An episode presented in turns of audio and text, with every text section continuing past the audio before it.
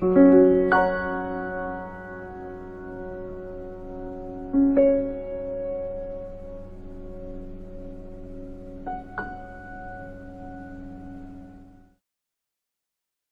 琴家必须要是要有一呃十指是魔指，那么您的这个魔指，您认为这个钢琴家这个手指又是怎么练就出来的？我觉得是这样，就是说练琴是必须的。是没有任何的这个别的途径的。呃，练琴的时间是非常枯燥的。那个为了练习这个一段音乐，能够让它达到你想象当中的这个呃要求，甚至你想在这个以后的音乐会当中淋漓尽致的把它表现到一种极致，这个是需要长期呃积累和这个无数的这个汗水的这个才能够做到的。所以练琴是非常枯燥的，一个没有捷径，没有捷径。那个您想要成为一个伟大的一个钢琴家的话，您没有什么捷径，您只能老老实实的、乖乖的坐在你的琴凳上，每天面对你的黑白琴键，这个努力的练习。我们认为这个练习钢琴某种上面是人生当中的一种修炼。因为您会觉得在练习的过程当中，思想是很容易开小差的，然后呢，您会想到很多的别的事情。那如何能够非常集中的关注这个音乐，能够始终来关注这个自己的这个思想和这个如何把自己的思想和内涵要求能够灌注到自己的手指上面去？我觉得这是一个非常非常煎熬的一个一个一个过程。一个过程，其实是在一个自己跟自己斗争的一个过程吧。呃，应该说自我挑战的一个过程。嗯，对。那么在您看来，就是在钢琴的演奏上，呃，这技巧跟投入的情感，呃，相比二者哪一个更重要呢？是这样的，因为呃，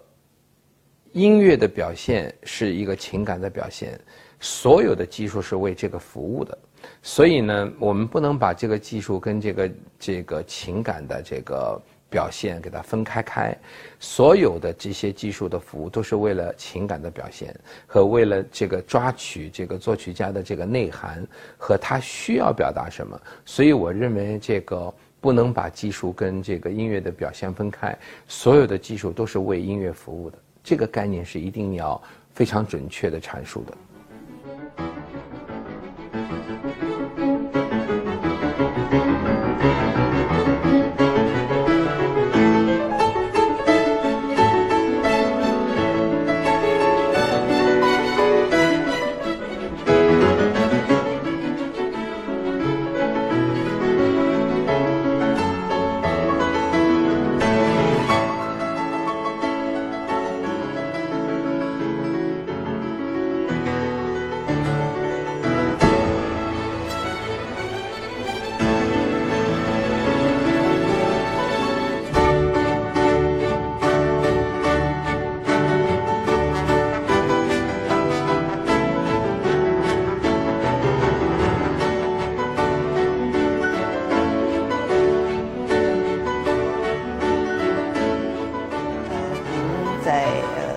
乐坛上获得了无数的荣誉，很多的荣誉，同时呢，呃，也得到了这个世界音呃世界音乐界的一个广泛的赞誉。但是好像后来就是您似乎是选择不再参加任何的比赛了。对，这个呢也是就是我的人生规划。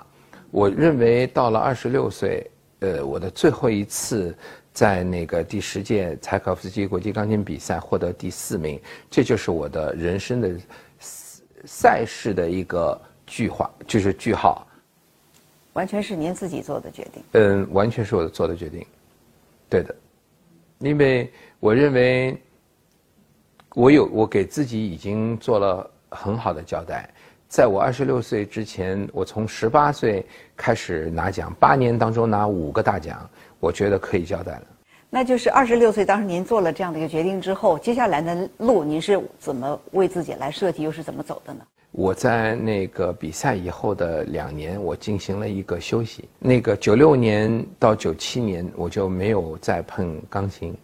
我进行了一年的这个休息，因为接下来就是实际上从九八年、九九年开始，逐渐就是开始准备进入指挥行业了。嗯，